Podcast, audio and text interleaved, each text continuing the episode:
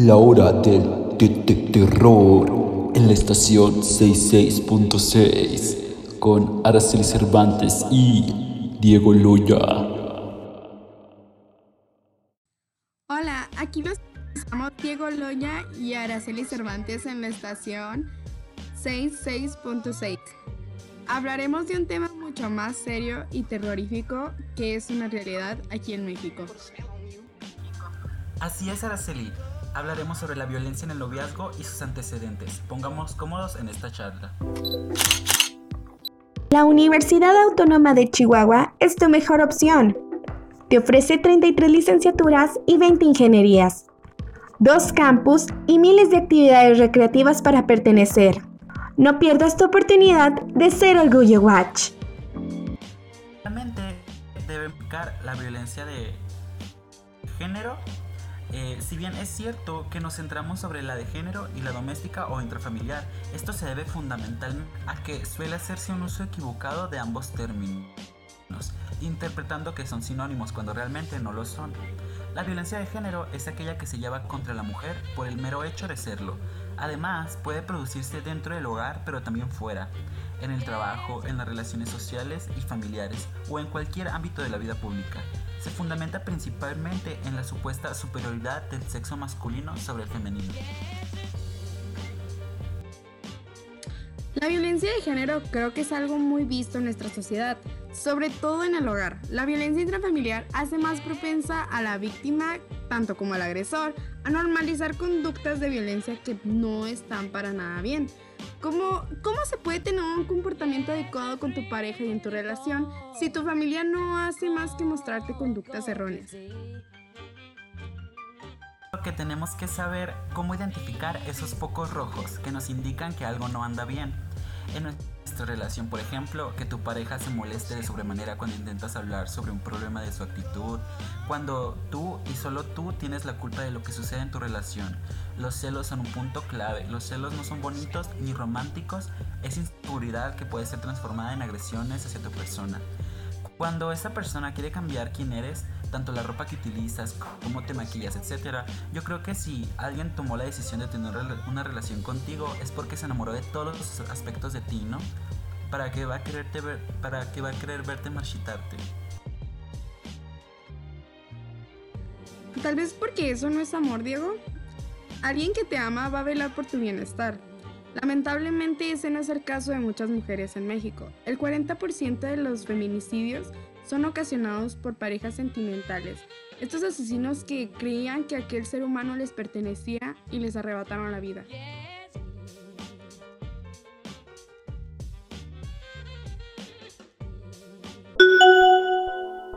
Échale un vistazo al periódico El Humanista, donde podemos conocer más acerca de nuestra comunidad universitaria, con excelentes columnas creadas por los alumnos periodistas de la Watch.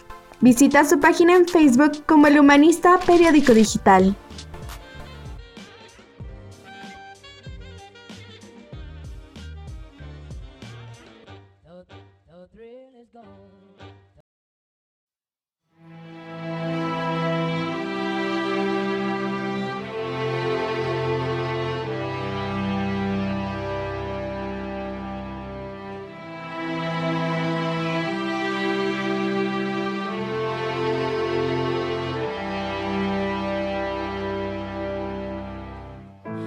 Tell me it gets better, it gets better in time.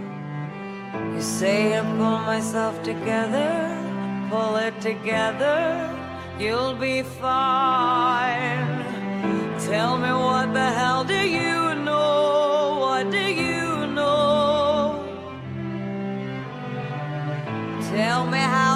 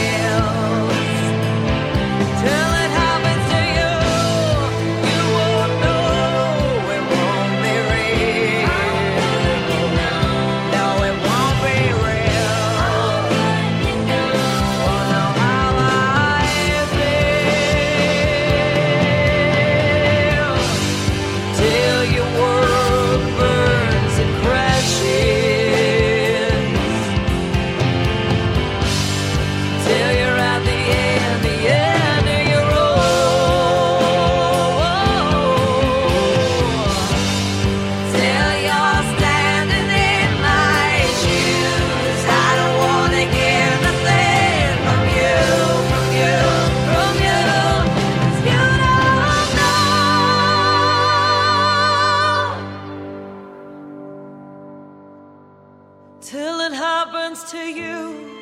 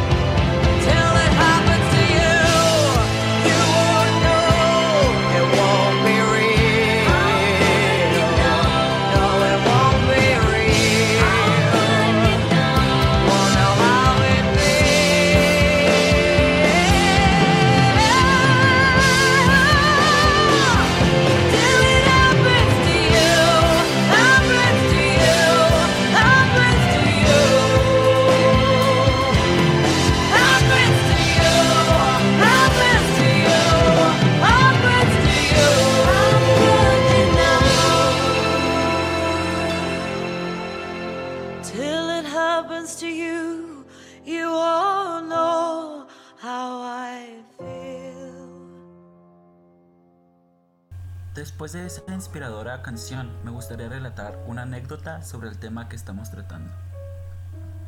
La anécdota es la siguiente, y comienza así. Conocí a Arturo en bachilleres cuando tenía 17 años. El inicio de la relación fue muy dulce. Yo podía ver cómo se esforzaba por mí y aunque no me sentía muy enamorada, decidí aceptar su propuesta de noviazgo y continué conociéndolo más. Con el tiempo, me fui quedando sin amigos. Yo creía que lo que hacía estaba bien, porque estaba poniendo mi relación ante todo. Pero el tiempo me dio las respuestas para acabar con eso.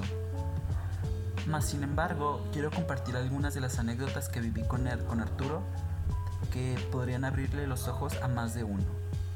Un día fui a un centro comercial con el que llevaba unos shorts puestos. Algunos chicos del lugar miraban mis piernas y él se puso como loco. Me dijo que no me estaba respetando por vestirme de esa manera y yo le dije que me iba a ir, pero me quitó mi teléfono para que no pudiera pedir un Uber y me hizo quedarme ahí hasta que tuviera que irse él. Cuando quería salir con mis amigos, eh, todo se complicaba y me, y me lavaba el cerebro haciéndome sentir que mis amigos no me merecían y que yo cambiaba cuando estaba con ellos alejándome así de ellos. Yo me recuerdo a mí mismo eligiendo ropa para un viaje que haríamos ya- llamado Calais. Casi toda la ropa que elegí él la descartó, en su mayoría vestidos con los que yo sí me sentía muy cómoda. En el viaje no salimos ni disfrutamos como pudimos porque constantemente él intentaba hacer todo sobre él mismo. Si quería salir a bailar, decía que estaba cansado, que le dolía una pierna, pero el día de mi cumpleaños yo me sentí muy triste ya que él estaba muy molesto conmigo porque no pudimos tener sexo en el viaje ya que yo estaba en mi periodo y eso me hizo sentir muy culpable por eso. Cuando comencé a llorar me dijo que iba a comenzar de loca de nuevo. Al regresar del viaje yo me sentía muy rota por lo mal que la pasé, pero no acabó ahí. Él constantemente me decía cosas para mantenerme rota. Me dijo que nunca me había regalado una carta porque no me merecía eso. Constantemente yo era menospreciada por él y lamento mucho no haberme dado cuenta antes. Pero ahora soy consciente del tipo de personas violentas y narcisistas que era. La culpable no soy yo y mi único error fue no irme antes de que él me tocara y golpeara. Ese fue el punto en el que yo dije nunca más me vuelve a pasar esto. He descartado muchos detalles de esta vivencia, pero espero que el mensaje haya sido claro para todos.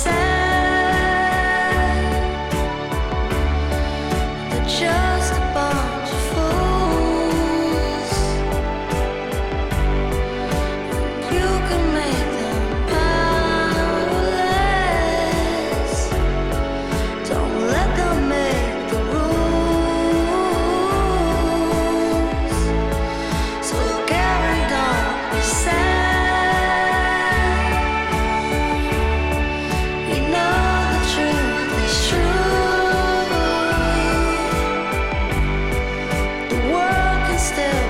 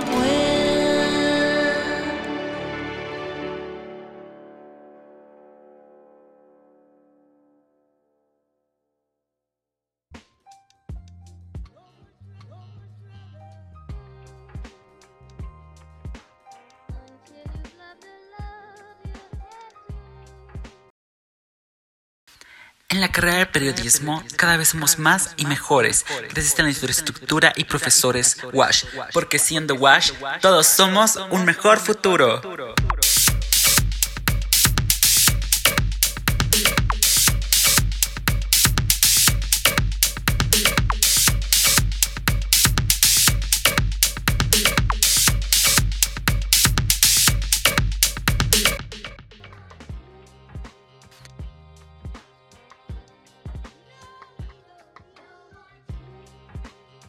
Diego, me gustaría hacer énfasis en la anécdota que nos acabas de presentar. Me gustaría resaltar la manipulación. Es muy presente en este tipo de relaciones, ¿no te parece? Creo que lo que menos debemos de hacer es juzgar a la víctima. Porque nadie juzga al agresor. Siempre juzgamos a la víctima de que, ay, qué tonto, ¿por qué sigue con él si él la trata así? Pero alguien que está en este tipo de relaciones a veces no puede notar la magnitud del problema. Simplemente son víctimas, sus emociones son lastimadas constantemente. No es tan fácil salir de una relación así, menos cuando no ves apoyo de las demás personas. Al contrario, solo ves ataques hacia tu persona. Y si esos ataques no paran, ¿cómo es que en dónde te vas a sentir seguro? Si no puedes ni siquiera confiar en tu familia, porque esa persona te tiene la cabeza trastornada porque nadie te va a creer. Igual usan otro tipo de manipulaciones, usan fotos, usan mensajes para manipularte para que no des a conocer esa relación.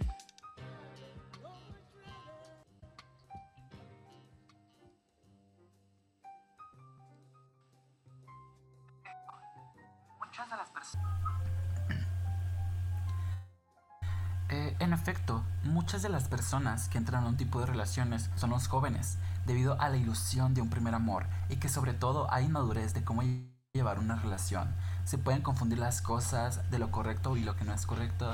Hay personas que realmente son muy dañinas para otras y al salir con alguien más siendo tú joven es, es muy triste a veces, ¿sabes? Porque puedes lastimarte, puedes lastimar a, a otros, no eres tan consciente, no eres tan maduro, no tienes la madurez mental para salir con alguien en ese momento, ¿sabes? Yo siempre he sentido que hay que esperar al momento en el que tú sientas que es indicado para salir con alguien porque muchas personas realmente se lastiman por no saber cómo llevar una relación, por no comunicar. La comunicación es muy importante y ya cuando se llega a extremos, como lo es la violencia, como lo son los golpes, los insultos, ya es algo que traspasa esos límites y que simplemente no te va a servir, ¿sabes? Tú en cuanto veas insultos, en cuanto veas golpes, en cuanto veas cualquier señal que te haga sentir incómodo, mal, triste, tú aléjate porque realmente no te va a llevar a nada. O sea, es mejor buscar un, un, lugar sano, un lugar seguro, aunque te sientas un poco mal, aunque le extrañes, aunque extrañes a la persona. Pero a la larga eso te hace más bien, eso te hace más independiente, eso te hace más... Eso te hace una persona más fuerte y más decidida a lo que quieres y lo que sabes que te mereces. Algo que me gustaría agregar eh, sobre algunos, algunos puntos que incrementan la violencia en el noviazgo o pueden incrementarlo es la diferencia de edad entre una persona y la otra. Por ejemplo, aunque sea estupro, aunque una persona tenga 15 y otra 18 y sea consensuado, es una diferencia muy grande, ¿saben? Y yo no lo veo factible el salir con alguien menor que tú, casi nunca o nunca, en ninguna ocasión, eh, por muchas razones, muchas razones mentales, muchas razones sentimentales, muchas cosas que se han vivido de distinta forma. Y el hecho de que con la edad se pueda aprovechar una persona de la otra y, no, y que la otra persona no tenga la inteligencia emocional para identificarlo. Yo he sabido de muchos casos de compañeros y compañeras que han salido con personas eh, más menores a ellos y realmente no lo no me siento muy incómodo en ese hecho porque eh, realmente es un poco un abuso y que podría manifestarse de esa forma porque eh, la mentalidad no es la misma y así argumentan que tiene una madurez más grande la persona realmente no lo es y ya sea hombre o mujer la persona que sea la menor puede ser violentada, ¿saben? No importa. Tres, cuatro años que se lleve. y la verdad es que sí causa problema a partir de los 15 años empiezas a vivir diferentes etapas. Entonces en esas etapas se ve un primer amor, este, una primera fiesta, una primera bebida, cosas de ese tipo, ¿sabes cómo? Entonces, cuando esa persona ya es mayor que tú, él ya pasó por todo eso, a él realmente, en ocasiones, no digo que todas, no le va a importar este, coincidir en esas cosas contigo. Él en muchas ocasiones solo te quiere ver como un instrumento al que puedes usar y darte migajas de amor, porque es lo que hacen, mantenerte ahí dándote migajas de amor, pero pues no hay nada seguro con esa persona porque la brecha de mentalidad es muy diferente. Mientras esta persona de 15 años está pensando en su primer amor, en que lo ama, en que se quiere casar con él, inocentemente, él está pensando en cuándo se va a acabar o cuándo va a darme la prueba de amor o cosas así. Porque tristemente así sucede y no nomás en hombre-mujer también mujer y hombre, está súper mal y realmente no se deberían de permitir esta clase de relaciones.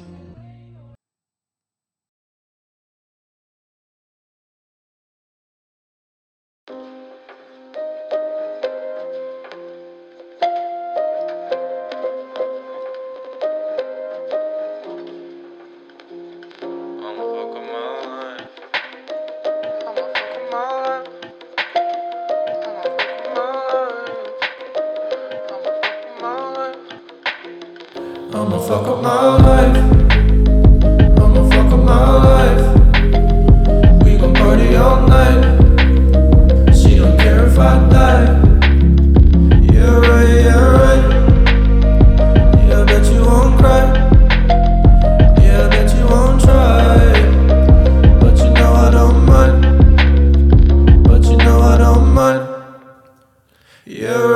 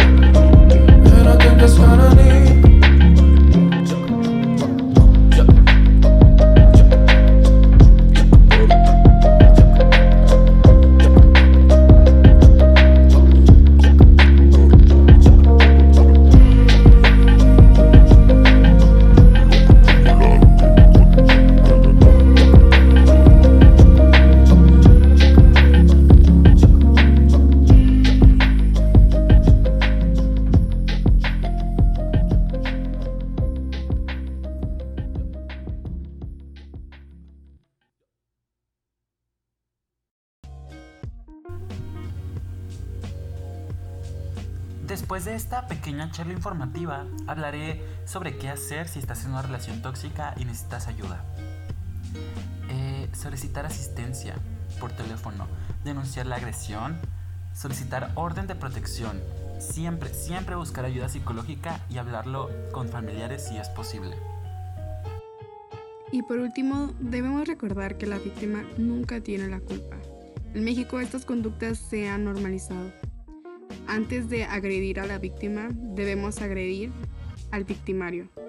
Es el único que tiene la culpa de que miles de mujeres hayan muerto a causa de feminicidio por parte de sus exparejas.